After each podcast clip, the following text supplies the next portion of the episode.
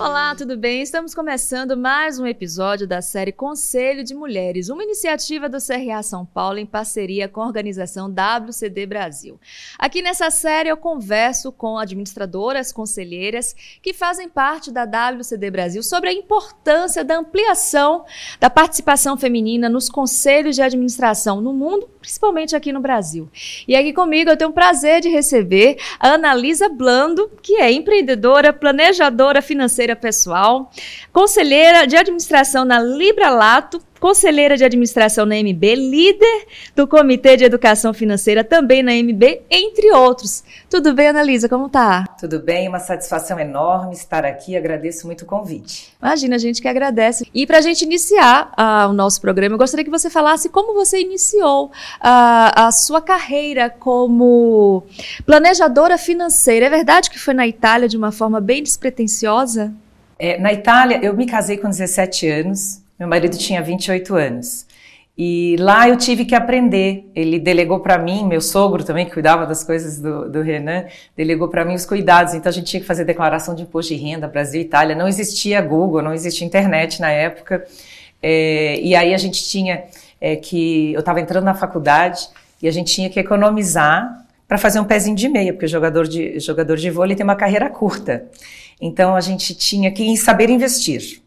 Nossa, então começou esse desafio de eu buscar informações é, para conseguir é, conseguir investir melhor os nossos recursos, para a gente conseguir se organizar, para fazer declaração de imposto de renda. É, é, é, eu comecei, eu tive vários desafios e ali eu acho que, eu acho não, ali, ali nasceu a planejadora financeira. Mas eu só fui me certificar pela Planejar uhum. É, aos 39 anos, quando eu fundei a Parmais em 2011. Excelente. Só para a gente contextualizar, o Renan, esposo da Analisa, é o atual técnico da seleção brasileira de vôlei. Então, você já convive com a personalidade de liderança desde muito tempo, né? Já são quase mais de 30 anos. É, a gente vai fazer 35 anos. 35 anos. Como é essa convivência, né? De estar tá, uh, compartilhando os momentos com uma pessoa que tem a liderança também no seu dia a dia? Então, é muito interessante. É, eu terminei minha formação, evidentemente, com ele, né? E a gente fez essa trajetória juntos. Então, atualmente mesmo é muito rico. Gestão de pessoas, por exemplo, é muito desafiador hoje em dia. É, o mundo mudou muito rápido é, e o Renan tem, também ele tem desafios. Nós temos, eu tenho desafios na, na liderança. Então a gente troca muito. E isso é muito legal. A gente troca muito figurinha e a gente, a gente se ajuda muito. Então é, é muito interessante. E trouxe para mim muitas coisas, né? A disciplina, a, a pontualidade, a entrega no prazo. Então a convivência com o esporte também ela é muito rica. É, o esforço, a superação, não desistir nunca, enquanto não acabou o jogo, né? A gente ainda está ali. Então foi é, foi, é, é, colaborou muito com a minha formação, com certeza. Muito bacana. Bom, você é, é advogada também e a gente estava conversando aqui agora há pouco que você se formou em administração já depois dos 30 anos. Como é que foi essa experiência e como é que você se encontrou com a administração? É, eu não concluí, não concluí direito. Eu fiz quatro anos de direito na Itália, mas eu não consegui concluir porque eu achei que eu ia superar o latim.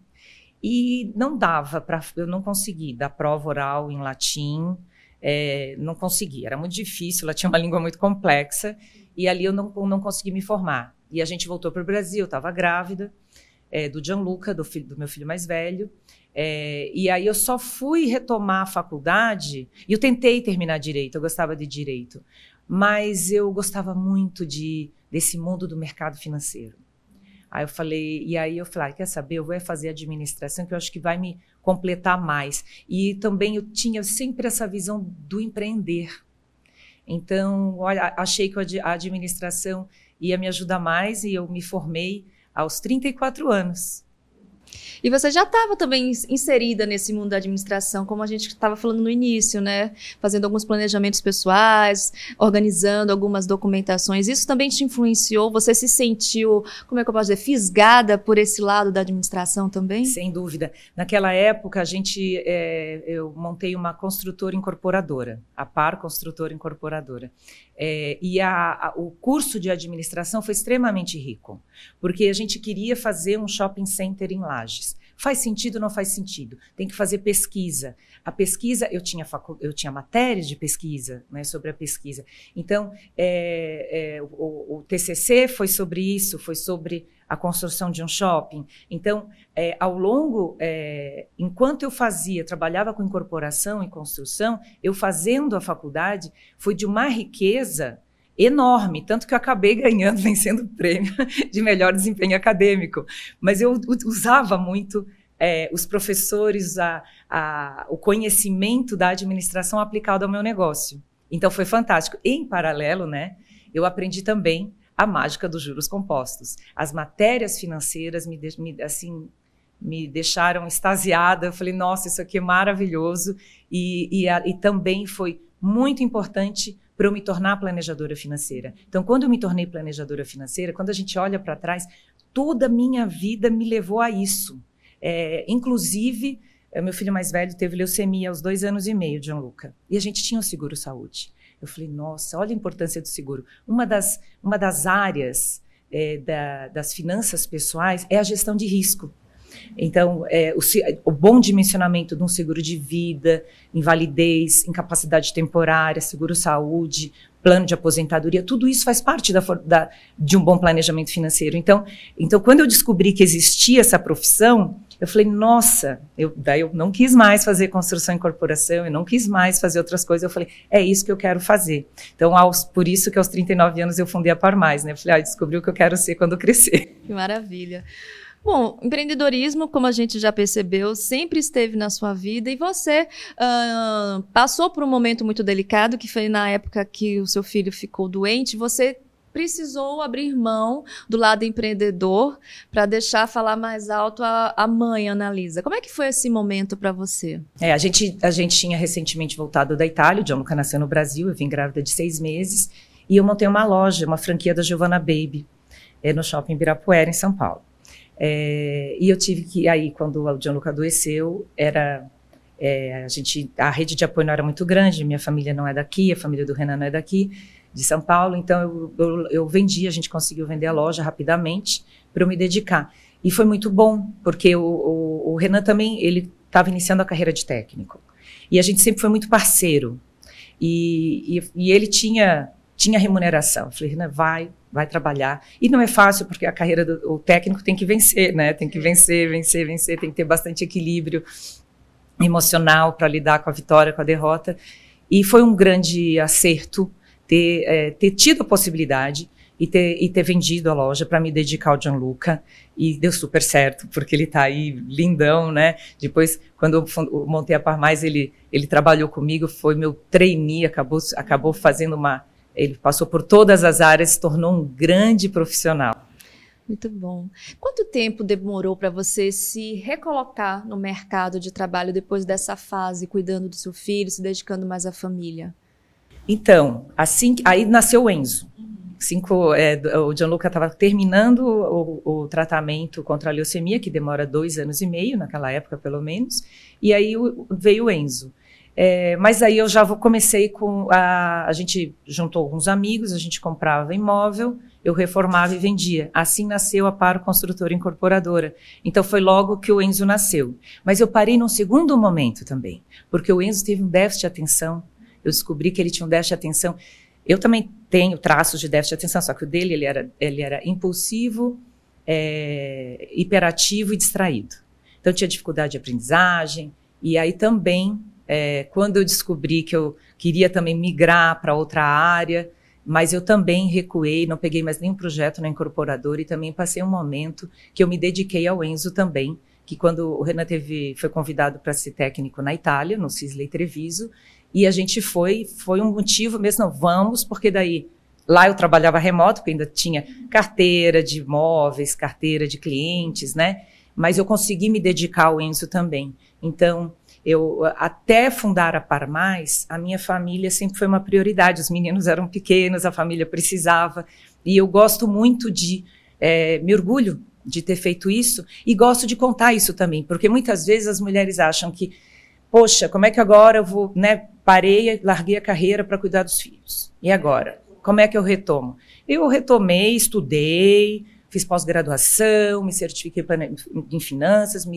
me, me certifiquei, não desisti de me formar, né, antes disso, eu me formei com Enzo já com cinco anos, me formei, trabalhei, fui fazendo um, um passinho de cada vez, né, reformando casa, e fui indo, fui indo, e aos 39 anos, então, que eu fundei a Par Mais, então eu, eu parei por dois momentos para me dedicar à família, e não desisti do meu foco, que sempre foi ser independente financeiramente é, e, e contribuir para a família, mas eu queria ser independente financeiramente.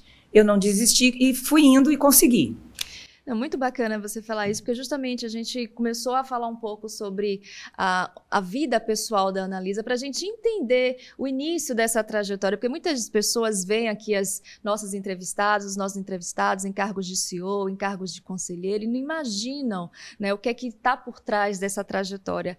Muito obrigada por você compartilhar com a gente e, quem sabe, né, acabar estimulando outras mulheres também que estão nesse momento de transição de carreira, estão retomando, né? A vida profissional. Bom, Analisa, conta pra gente uh, como é que surgiu o primeiro convite para você se tornar uma conselheira, né? A gente sabe que é necessário ter uma larga trajetória, uma larga uh, carreira, uma experiência de vida na área profissional. Como é que você se sentia preparada para tal? Não, não me sentia preparada para ser administra para ser conselheira de administração, como eu nunca não me senti preparada para ter quando Gianluca nasceu. eu acho que vários momentos a gente não se sente tão preparado assim, mas a gente faz o nosso melhor, né? É, a, quando eu fundei a Parmais, a gente montou um multifamily office. Então teve a primeira fase da Parmais, que era o multifamily office, e a segunda fase da Parmais, que virou uma startup. É, nessa primeira fase, eu conheci a Neide, é, e ela era viúva, né? O, o, marido dela tinha falecido. Eu fui fazer o planejamento, eu fui planejadora financeira dela, e ela me convidou para representar a, a, filha dela, acionista é, Vitória Librelato, no conselho de administração da Librelato. E foi uma experiência incrível.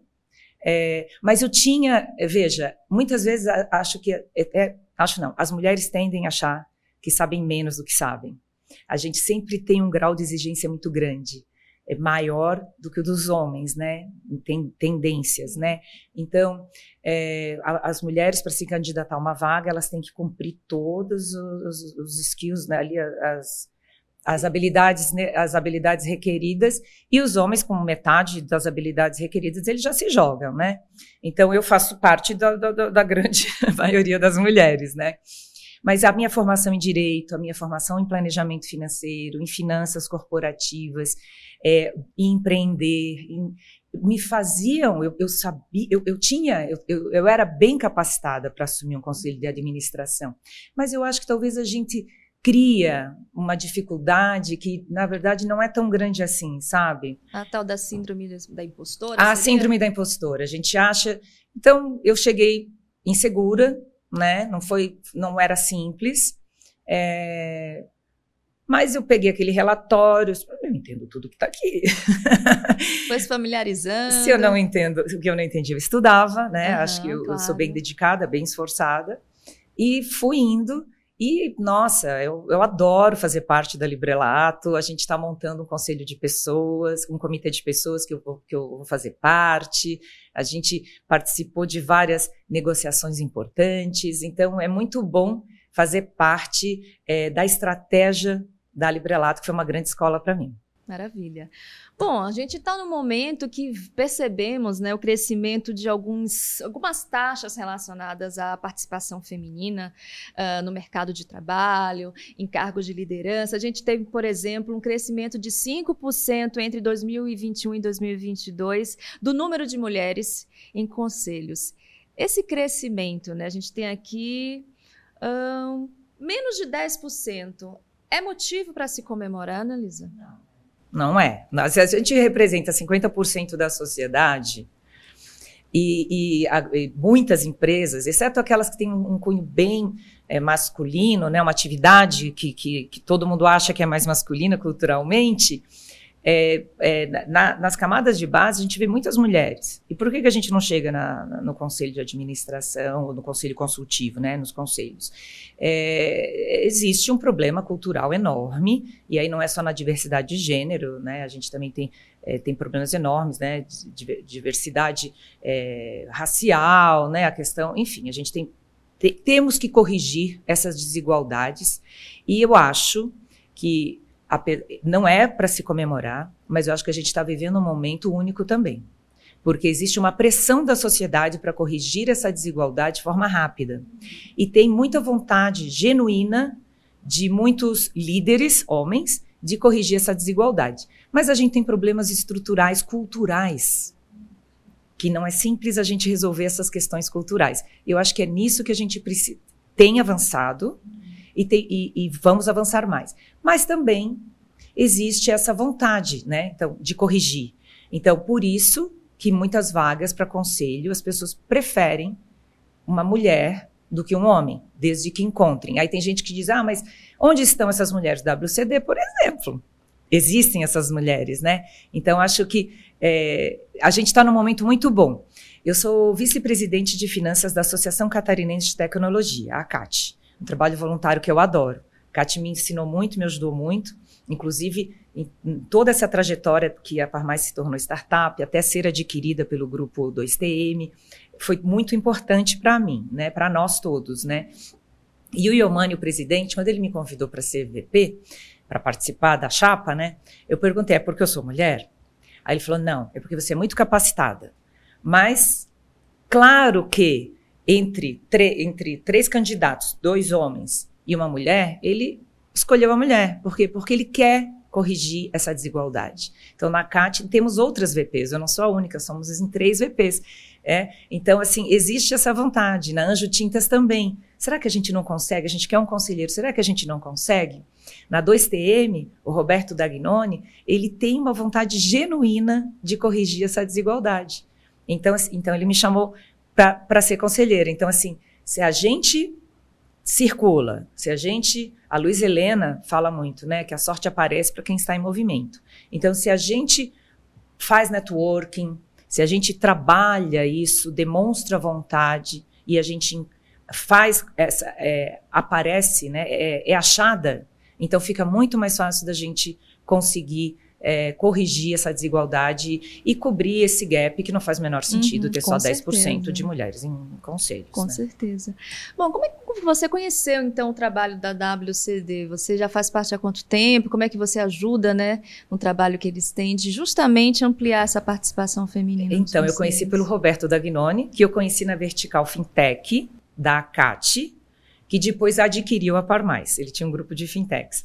E a gente, ele se tornou cliente nosso ele se tornou também meu mentor, meu amigo. Então a gente trocava muita figurinha. E aí ele, sabendo que eu era é, conselheira de administração na Librelato, me, me apresentou para a Leila Lória, do WCD, e assim eu entrei no WCD. Ah, que bacana. A Leila, inclusive, já esteve aqui em nosso canal, já participou de um evento da gente, já deu uma entrevista aqui para o programa CRA São Paulo Entrevista. A gente vai colocar aqui em cima o card dessa entrevista para você acompanhar. Ana Lisa, uh, você é um entusiasta da tecnologia, Gostaria de saber, na sua opinião, quais são as tendências né, para a tecnologia dentro da gestão, principalmente nessa área que você atua tão bem, que é a área de finanças, né? O que é que você está esperando vir por aí? Eu vou separar finanças, eu separo, costumo separar em finanças pessoais, finanças corporativas e investimentos financeiros.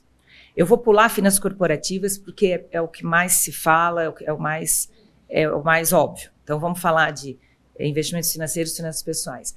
Finanças pessoais, eu acho que tem um mundo se abrindo é, agora que a gente consegue fazer, pegar os, que os dados, né, a LGPD, a possibilidade da gente dos dados serem do cliente, é, então, é, com Open Banking, se abriu um mundo maravilhoso para o usuário, para as pessoas.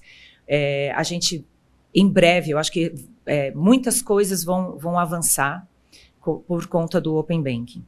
É, então, a parte de. Já tem né, vários, vários bancos, a gente já consegue organizar as finanças. Isso já é ótimo, porque se a gente para para analisar a nossa gestão financeira, para onde o que entra, o que sai do nosso dinheiro, para onde que ele vai, a gente consegue ter melhor controle da situação, a gente consegue né, ter o controle da situação.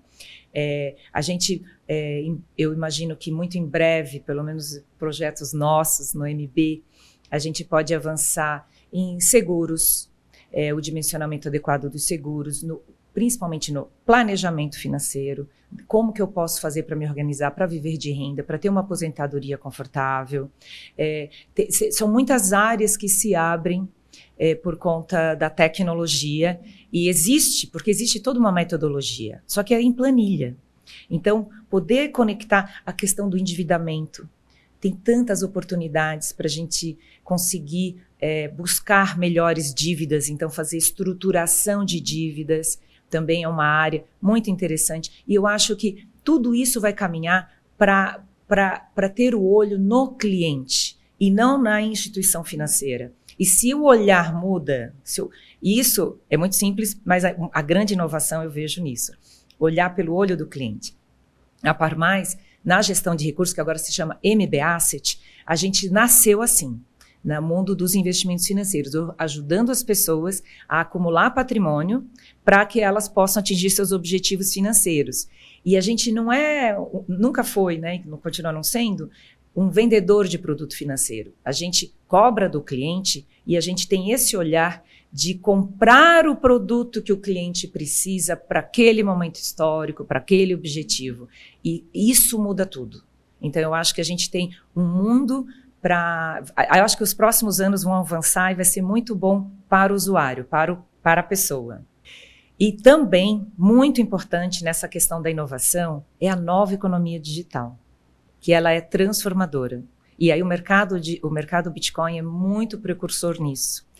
É, só que a inovação chega, daí tem que vir a regulação, e a gente apoia muito a regulação, e a gente tem feito grandes avanços aqui no Brasil, então acho que o Brasil vai ser um grande modelo, e a, a nova economia digital, ela não está, ela está também nas criptomoedas, nos, né, nas cripto, no Bitcoin, no Ether, é, mas ela também está na segurança, nos contratos, na tokenização.